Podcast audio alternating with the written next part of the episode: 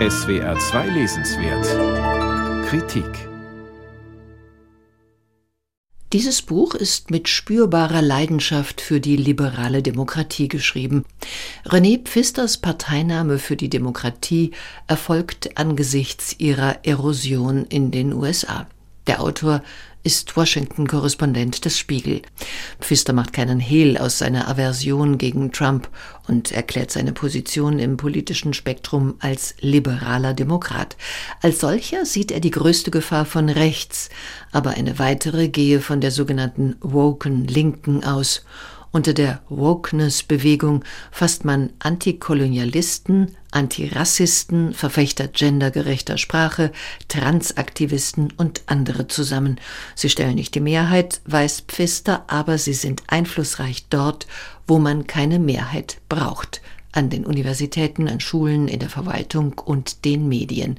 Und sie üben Einfluss auf den linken Flügel der Demokratischen Partei aus. Pfister erläutert an vielen Beispielen, wie die Entrüstungsstürme der Woken auf Twitter Wirkung zeigten. So wurden an den Elite-Unis der USA Rednerinnen wie Christine Lagarde, Ayan Hirsi Ali, Condoleezza Rice ausgeladen.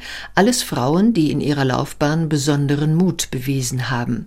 Die eine galt den Aktivisten als zu kapitalistisch, die andere als islamophob, die dritte als Vertreterin des US-Imperialismus. Die Entrüstung der woken Linken warf aber auch schon manchen Mann aus der Bahn. Im Kapitel Es kann jeden treffen schildert Pfister eindrücklich den Fall von Ian Baruma.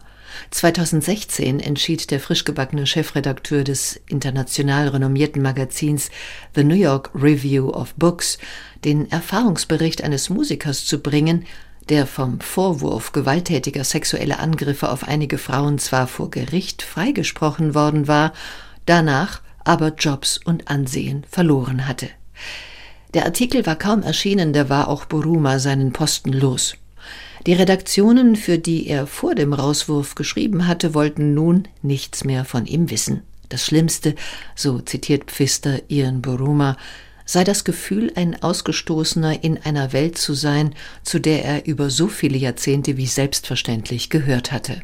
Buruma erwähnt, dass die Angriffe gegen ihn von jungen Leuten aus der eigenen Redaktion und in den sozialen Medien kamen.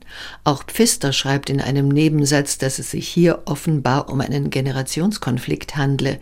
Dieser Aspekt wäre einer genaueren Betrachtung wert gewesen, aber der Autor will ausschließlich auf die politischen Implikationen des Konflikts hinaus.